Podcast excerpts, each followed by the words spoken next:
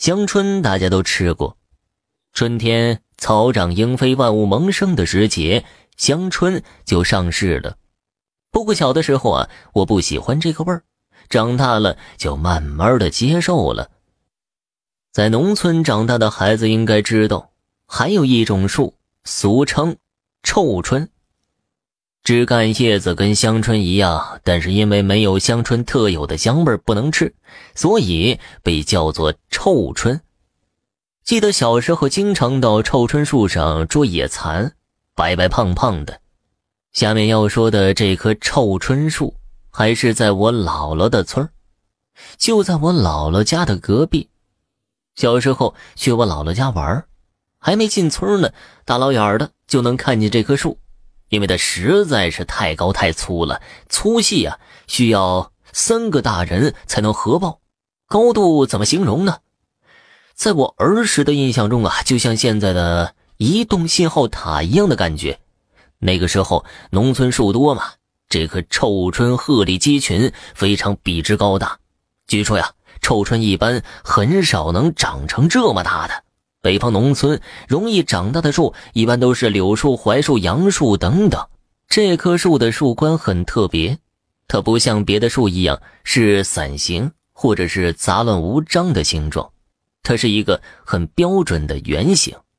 这棵树的主人曾经多次砍掉它的某块树枝，但是很快呀，它的树冠就又恢复了原形，仿佛有自我修正的功能。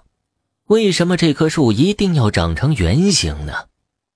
妈妈说呀，村里传说呀，这是关老爷的一把伞。原来啊，在这棵树前面曾经有一座庙，既然是关老爷，那就应该是关帝庙了。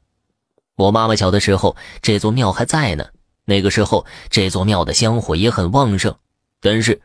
文化大革命来袭呀，铺子就把庙里的神像毁了，之后就剩下一座空庙了。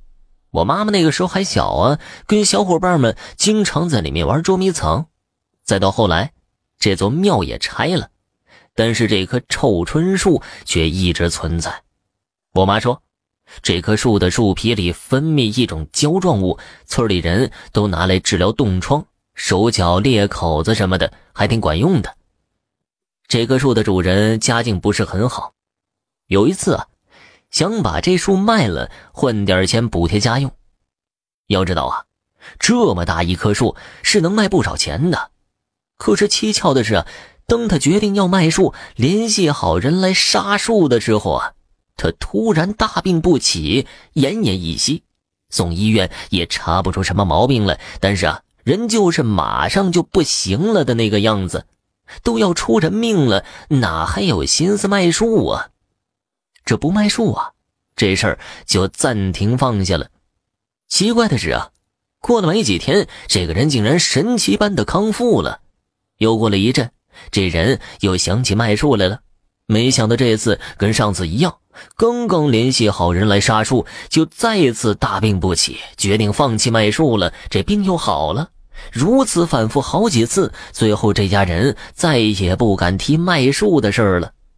现在呀，这棵树已经不在了，这棵树是真正的老死，寿终正寝。